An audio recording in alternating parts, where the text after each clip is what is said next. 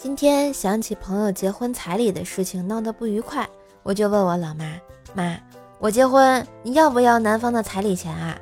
只见她呵呵呵的一阵冷笑，鄙视的问：“你有男朋友吗？没有？那你有什么资格问我这个问题？” 不是妈，不就讨论一下嘛。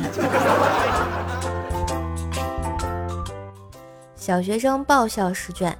写一篇爱情文章，悲剧结尾。答：嫁给我好吗？滚！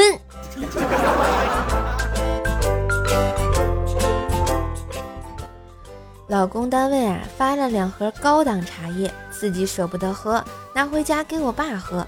今天他回家问我爸：“爸，这茶叶喝着怎么样啊？”我爸说：“嗯，挺好的。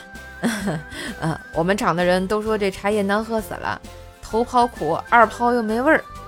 看着老爸转身回房间的背影，我在想，我是不是该换个老公了？